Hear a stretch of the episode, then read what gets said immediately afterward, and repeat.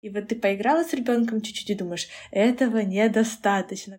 Ребенок в течение дня постоянно развивается. План занятий. Вот как его построить? Облачка вырезать, там, крупу покрасить. Каждый ребенок развивается в своем темпе.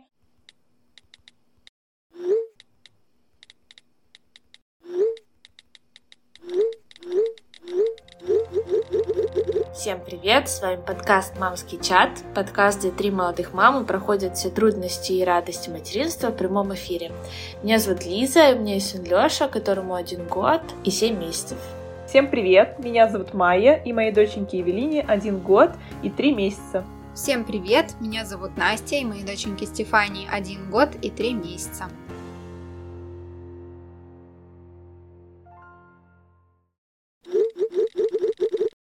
Сегодня мы хотим обсудить разные развивающие игры, которые стали очень популярны среди мам. В интернете можно найти очень много вариантов о том, как занять своего ребенка и при этом не просто отвлечь, а так, чтобы эта игра еще и принесла малышу пользу. А сегодня у нас в гостях Екатерина Мали, эксперт, за блогом которой мы активно с девочками следим как в запрещенной сети Инстаграм, так и в Телеграм, и часто берем на заметку множество полезных видео с интересными развивающими играми и делаем их вместе со своими детками. Екатерина, добро пожаловать к нам! Спасибо большое, что пригласили, мне очень приятно. Меня зовут Екатерина Мали, и я являюсь экспертом по раннему развитию детей и запуску речи. У меня есть сын Богдан, ему сейчас 3 года и 4 месяца, и, собственно, именно на практике я ему сама запустила речь и также продолжаю развивать его самостоятельно. Екатерина, у меня такой вопрос. Вы как-то специально обучались этим играм или у вас все по наитию пришло из разных источников? Как вы вообще находили эти способы? А изначально, когда Богдану исполнился годик, я пошла на обучение в школу Монтессори, именно на программу по развитию детей в возрасте от года до трех лет. А потом вот буквально недавно я пошла на программу по развитию детей 3-6 лет, и также я постоянно прохожу различные вебинары, хожу на очные семинары к нейропсихологам, где также а, беру идеи по развитию детей именно, что нужно давать детям в определенном возрасте, что лучше не стоит, ну, собственно, собственно, вот таким образом я и нахожу разные идеи. Скажите, пожалуйста, очень много существует разных вариантов игр, а с какого возраста лучше начинать заниматься с ребенком? Ну, здесь я могу сказать, что лучше, конечно, с года. До года лучше просто дома организовать э, развивающую среду, чтобы малыш сам мог э, исследовать мир, давать ему разные вещи, потрогать, а, поиграть, а именно вводить развивающие игры лучше после года, тогда уже у ребенка будет какая-то заинтересованность, и можно на постоянной основе давать ему разные развивашки, которые там будут длиться от одной минуты там и до, до пяти минут, и, и таким образом он будет э, привыкать уже заниматься, и это войдет в его обыденную жизнь. А на какие игры занятия нужно делать акцент в периоде с одного года до трех? Вообще рекомендую с года до трех лет делать акцент на сенсорные игры. Это все, что ребенок может потрогать, послушать, э, все, что он может попробовать, да, там разные текстуры еды. А это крупная моторика, то есть это все игры на движение. Здорово, если у ребенка есть э, шведская стенка, различные игры с мячами, э, учить ребенка прыгать, везде давать ему лазить, различные делать ему полосы препятствия, чтобы он проходил. Это, конечно же, мелкая моторика, то есть давать ему там разные бусины, что-то выбирать там с фасолью, с горохом, игры там с пинцетом, с пипетками и, конечно же, творчество. Здесь и лепка, и рисование, именно чтобы он различные техники пробовал, с различными материалами взаимодействовал. Ну, вот это вот прям основа. Ну и, конечно же, да, окружающий мир, но это, в принципе, у нас есть везде, то есть там и на улице можно ему все рассказывать. То есть детям от года до трех лет важно показать э, весь наш мир э, таким, как он есть. То есть без всякой фантазии, сказок, это все будет позже. А до трех лет мы именно вот учим, если это медведь, то вот он живет в лесу, а не там медведь, который ездит на машине. Ну, вот таким вот образом. А если попадается такое в книжках, например, то такие книжки лучше не стоит показывать, которые такие фантазийные? Вообще до трех лет, да, э, рекомендуют э, показывать именно, где есть люди, главные герои, и животные уже в своей среде обитания. То есть это, так скажем, рекомендации не только моя, это рекомендации нейропсихологов, рекомендации монте педагогов, поскольку дети от года до трех лет воспринимают мир такой, как он есть. И поэтому, если мы будем говорить, что в книжках вот кошка на машине ездит, да, в жизни ребенок вот видит кошку, она не разговаривает, вот она мяукает, то есть у него будет несостыковка поэтому лучше ему рассказывать все как есть. А как же вот народные сказки, там колобок, теремок и так далее? Ну вот это сказки, здесь они идут больше как успокоение для ребенка, то есть там вот это а, повторение постоянно, вот это допускается. А вот э, именно современная литература, да, где там идет уже разговаривают животные друг с другом и так далее, это лучше вот э, попозже, чтобы уже ребенок понимал, что да, это сказка. А наши, конечно, русские народные, курочка ряба, колобок, конечно, это классика, так скажем, и она должна быть у всех детей. На чем лучше делать акцент? На что делать упор? Там, на развитие речи, учить э, животных? ну, какие лучше игры делать? Да, вот, э, собственно, буквы, цифры до трех лет лучше не учить с ребенком, поскольку это не необходимо для ребенка, он с этим ничего не сможет сделать. Это просто, можно сказать, такое хвастовство родителей, что смотрите, мой ребенок умеет считать до десяти. То есть его вот с года до трех лет есть чем занять, то есть показать ему весь окружающий мир, все как устроено, а потом у него будет время на изучение, собственно, у него дозреет определенные доли головного мозга, и потом он это также легко выучит. Но при этом у него вот сформируется вот эта база, которая уже, например, после трех лет а, а, уже будет ее сложнее формировать, и будут вот эти недочеты в развитии, и потом это уже сыграет а, такую большую роль в школе. Поэтому лучше счет буквы до трех лет не учить с детьми. А как ты относишься тогда к развивашкам, где как раз-таки малышей буквально там с восьми месяцев мы пришли и обучают буквам, цифрам я, наоборот, сначала, знаешь, так обрадовалась, думаю, о, уже?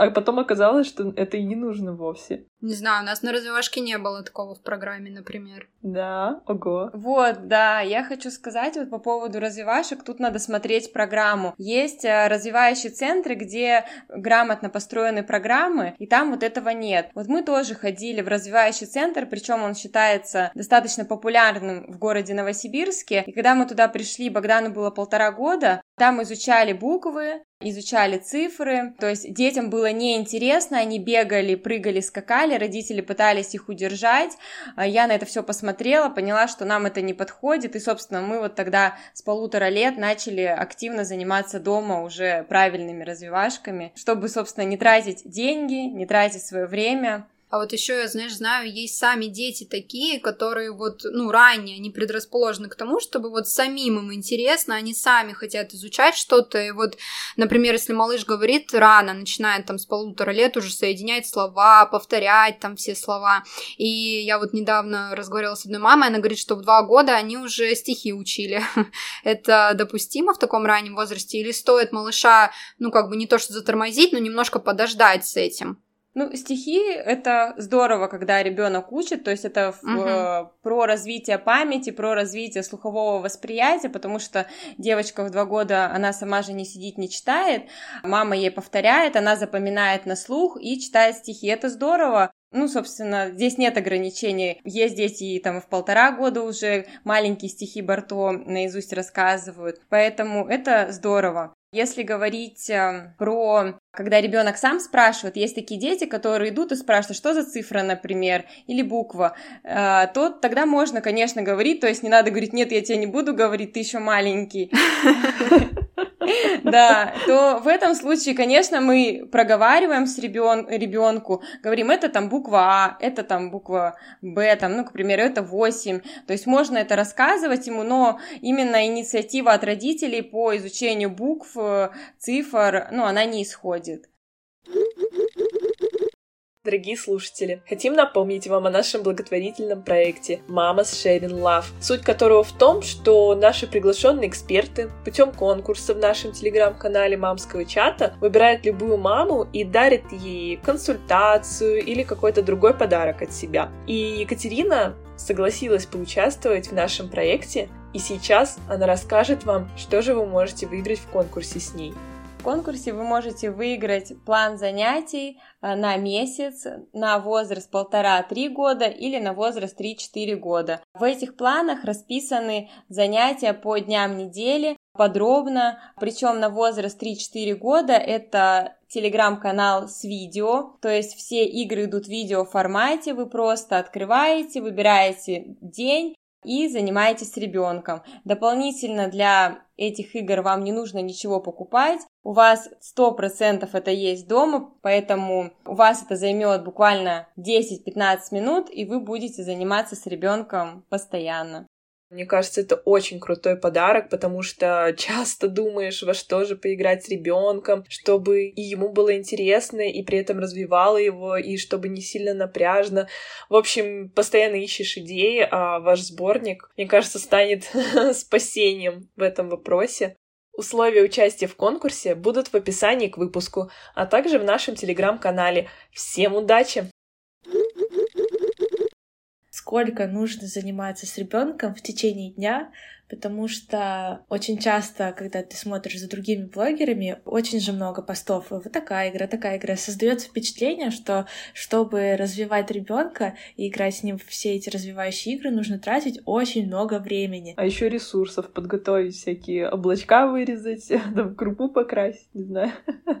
И вот ты поиграла с ребенком чуть-чуть и думаешь, этого недостаточно. Вот скажи, пожалуйста, сколько действительно нужно времени в течение дня тратить на такие развивающие игры? Вообще рекомендуют заниматься с детьми пять раз в неделю, то есть у ребенка должно быть обязательно два выходных, неважно, это будут наши суббота-воскресенье, либо это какие-то плавающие выходные среди недели. И по времени для детей до трех лет это обычно до 15 минут занятия длятся. И вот за эти 15 минут э, я на практике выявила, что это примерно три игры из разных направлений и, например, какая-то коробочная игра. И мы укладываемся вот в эти 15 минут. В идеале, когда занятие происходит в первой половине дня, тогда ребенок еще в силах, он там не устал за день и он готов заниматься. По поводу подготовки к занятию есть, конечно, мамы, которые прям очень много всего мастерят, то есть там из коробок что-то вырезают, но это действительно, да, время... Мы не такие. А если, соответственно, э, брать какие-то просто э, подручные средства и что-то там, ну, не знаю, просто достать, там, не знаю, для сортировки, там, разноцветные мисочки и просто разные предметы, ну, по сути, у тебя это занимает, там, э, буквально пару минут. То же самое, там, если мы животных учим, и у всех есть коробка с животными, какие-то, например, карточки, это тоже буквально там пару минут просто достать. Самое главное, чтобы был э, перед глазами план, потому что э, если есть э, план занятий, или хотя бы ты с вечера понимаешь, во что ты будешь играть с ребенком утром, то ты с вечера приготовил вот эти там 2-3 игры, и утром ты с ребенком быстро поиграл. А если ты утром встаешь и думаешь, а чем же мне с ним заняться, и начинаешь бегать по квартире, думать, что же взять, вот на это уходит больше времени, поэтому когда есть какой-то набросок, чем занимаешься, какая-то структура занятий, то у тебя на все уходит, ну, максимум там 20 минут вместе с подготовкой. А это должно быть непрерывно 15 минут занятий или как бы в течение дня можно распределить? Вот если малыш, например, не может усидеть все 15 минут. А, конечно, можно распределять, например, а, поиграли там буквально в одну игру, пошли чем-то позанимались, потом вернулись, опять поиграли. Какие-то игры можно вообще, там, не знаю, на улице поиграть, не знаю, например, если лето, да, теплое время года, там, взять мяч и на улице поиграть. А, либо, например, что-то делаете на кухне, например, там, ребенок тут же, не знаю, своим игрушечным ножиком что-то покрошил, это тоже развитие. Вообще, как бы, ребенок в течение дня постоянно развивается, то есть он э, учится одеваться, одеваться, раздеваться, он развивается. Он моет руки, там учится по-разному это все. Он развивается. Где-то он пошел с водой поиграл, он тоже развивается. У нас такое представление, что а, если мы сидим, занимаемся с ребенком за столом, значит, вот он занимается. В остальное время как будто он, он бездельничает, и он ничему не учится. На самом деле он учится всему, даже когда вот он просто сидит, например, один и машинку катает. Он учится самостоятельной игре. Поэтому это тоже нужно оценивать и понимать, что ребенок развивается, и мама тоже молодец, потому что она дала ему вот это свободное время, и он сидит и сам э, учится играть. Минус тревога, что нужно всего 15 минуточек. А иногда кажется, вот, мы толком не поиграли, а потом смотришь, да нормально мы поиграли. Так все говорят 15 минут. Все, значит, мы молодцы. А до этого я просто думала, мы дам какую-то новую игру, да, и он там потрогает, потрогает, две минуты посидит, и все уйдет. Я думаю, блин, даже не поиграли. А оказывается, вот даже то, что он потрогал, посмотрел, это тоже очень важно. Короче, не волнуйтесь, дорогие дамы, все хорошо.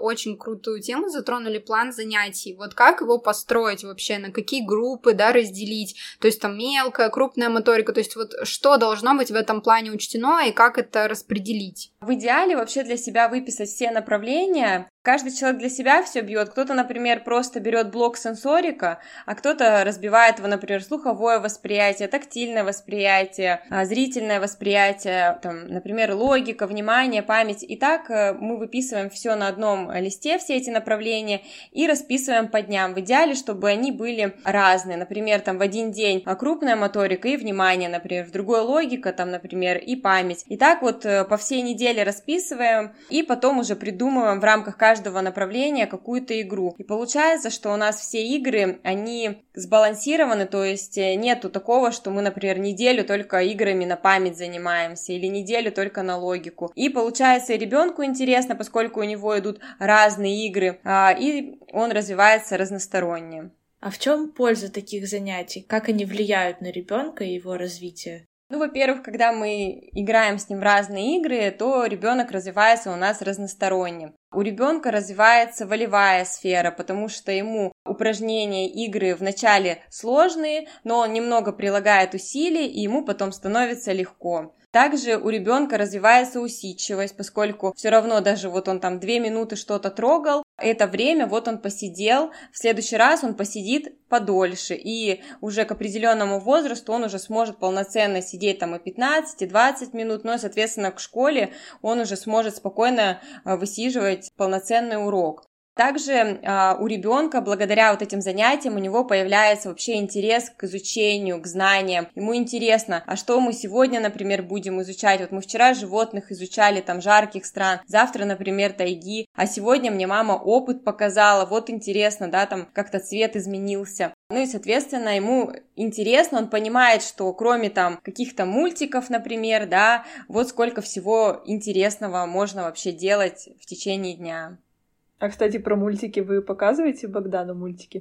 У нас нету мультиков, только есть аудиосказки. И то аудиосказки появились после трех лет. До трех лет тоже не рекомендуют аудиосказки, поскольку ребенок еще не умеет, так скажем, выстраивать вот эту картинку в образе. Поэтому рекомендуют после трех лет аудиосказки. А мультиков у нас нет, потому что, ну, как-то я даже не знаю, когда их включать ему. Он либо сам играет, либо мы занимаемся, гуляем. Поэтому вот пока мы живем без мультиков. Мы записывали выпуск с психологом на тему мультиков, и мы э, общались про то, что мультики тоже влияют на развитие речи ребенка. Что вы скажете по этому поводу? А, да, конечно, мультфильмы влияют, поэтому если ребенок не говорит, вообще и неврологи, и нейропсихологи, и логопеды рекомендуют не включать мультфильмы детям, поскольку когда ребенок смотрит мультики, он просто слушает, и у него нет вот этой активной речи. Когда ребенок общается, играет со своими сверстниками, там дома с мамой, с папой, с бабушками, он все равно пытается что-то сказать,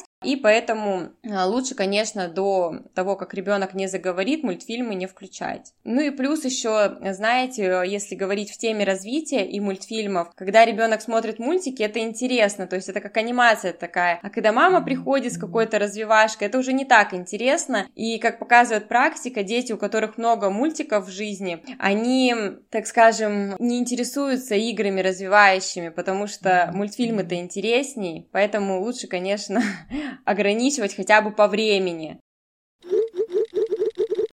Знакома ли вам ситуация, когда ребенок отказывается заниматься? То есть он неусидчивый, не хочет э, садиться за стол вообще никак. Вот как вы поступали в такой ситуации, если у вас такое было? И если нет, то что порекомендуете вот мамам, дети которых не хотят заниматься? А, ну, во-первых, все дети хотят заниматься, это все зависит от того, как ребенку проиграли эту игру, презентовали, то есть любую игру можно вывести в игровой формат. Например, можно дать ребенку просто сортировку и сказать, вот тебе мисочки, сортируй. А можно сказать, вот смотри, у нас есть три машинки, зеленая, красная, синяя, вот тебе там разноцветные шарики. Давай там в красную положим красные шарики, в зеленую зеленую, в синий синий. И ребенку уже интересно, уже какая-то сюжетная линия идет, и он загружает вот эти шарики, потом может сам их повозить, поиграть, выгрузить. Поэтому самое главное придумать ему какую-то игру, то есть может он животному какому-то помогает, может машинке, чтобы не просто задание было заданием. Плюс еще задание может быть сложным для ребенка. То есть мама не учитывает тот факт, что ребенок еще не дорос, она увидела где-то у блогера, например, или в интернете, там возраст совпадает с, с ее ребенком и такое же дает, а ребенку неинтересно. Поэтому тут надо смотреть либо как упростить эту игру, чтобы она была простой, либо ее дать чуть-чуть попозже, через какой-то промежуток промежуток времени. Плюс еще ребенок может убегать от занятий, если он устал. А, поэтому рекомендуют, чтобы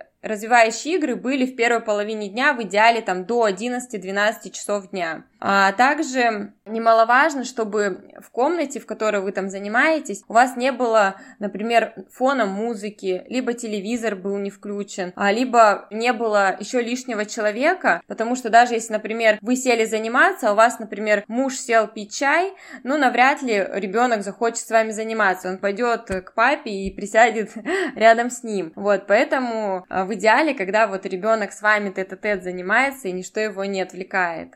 А это должно быть какое-то организованное пространство, вот только здесь мы занимаемся, или в целом можно перемещаться по комнате? А в идеале, конечно, если есть, например, у вас небольшой столик, и вы уже это вводите как привычку, что вот э, мы идем за столик и занимаемся, но можно в любые игры играть также, например, на полу. Либо где-то пошли, например, здесь вот позанимались, например, творчеством, к примеру, у вас есть какое-то пространство, здесь переместились, там позанимались другой игрой. Самое главное, не заниматься с детьми за столиком, за которым он ест. Есть такая ошибка у мам, когда, например, ребенку там 6-7 месяцев, ну или чуть больше, и они пытаются заниматься с ребенком за столиком, где он ест, чтобы он не убежал. Вроде кажется все здорово, ребенок не вылезет, не уйдет, но с другой стороны мы ребенку не даем выбора, чтобы он мог просто сказать, мне это неинтересно, да, развернуться и уйти. Плюс идет вот это смешивание того, что я здесь и ем, и занимаюсь, и все подряд, поэтому лучше вот это разграничивать.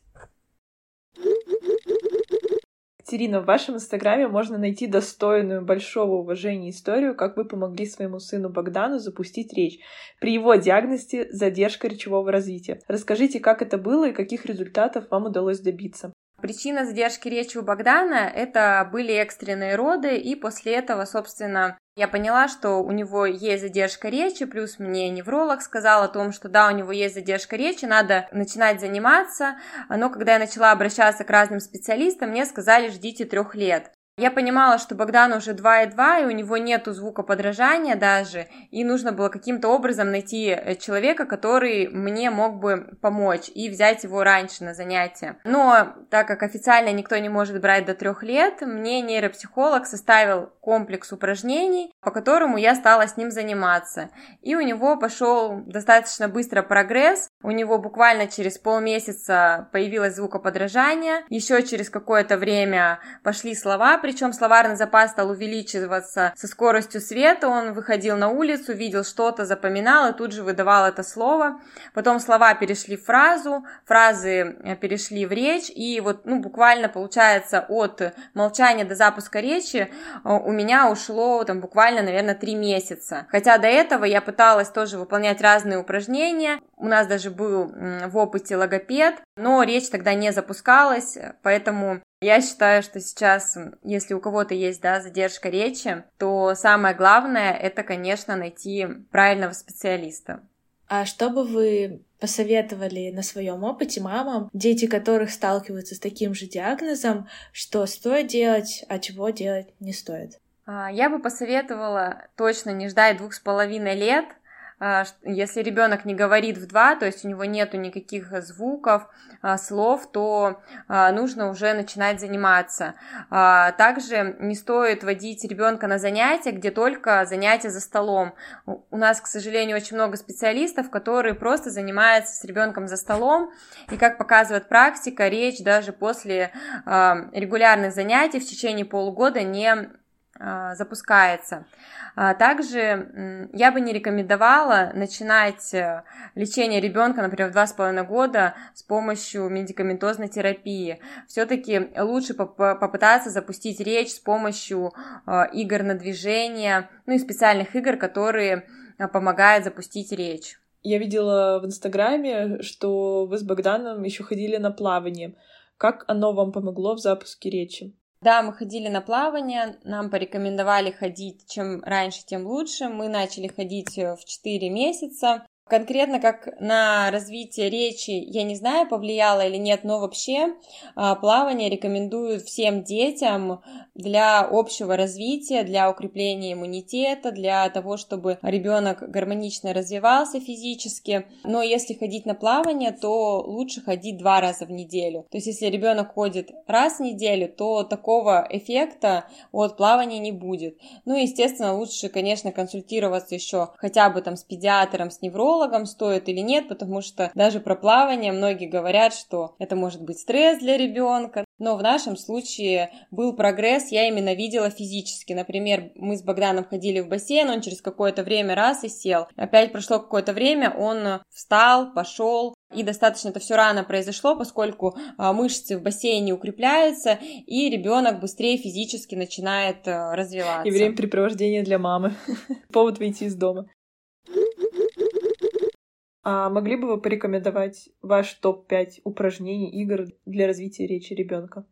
А, ну, первое, это, конечно же, игры на развитие крупной моторики, это игры с мячом, это прыгать, лазить, бегать, э, там, например, по линии, либо там какой-то змейкой, это обязательно дыхательная гимнастика, это пальчиковая гимнастика, но не просто, как вот мы привыкли, там, сорока-ворона, а там, например, какие-то упражнения серии «Пальчики здороваются», а, либо «Покажи класс», «Покажи, например, добрую козу», также координация двух рук – это вырезание, это разворачивать какие-то предметы, откручивать крышки, клеить. Это все, где задействовано две руки, и две руки выполняют разные действия. И также это нейроигры, когда ребенок двумя руками, например, делает что-то одновременно, ну, какие-то действия, когда нужно переключаться быстро.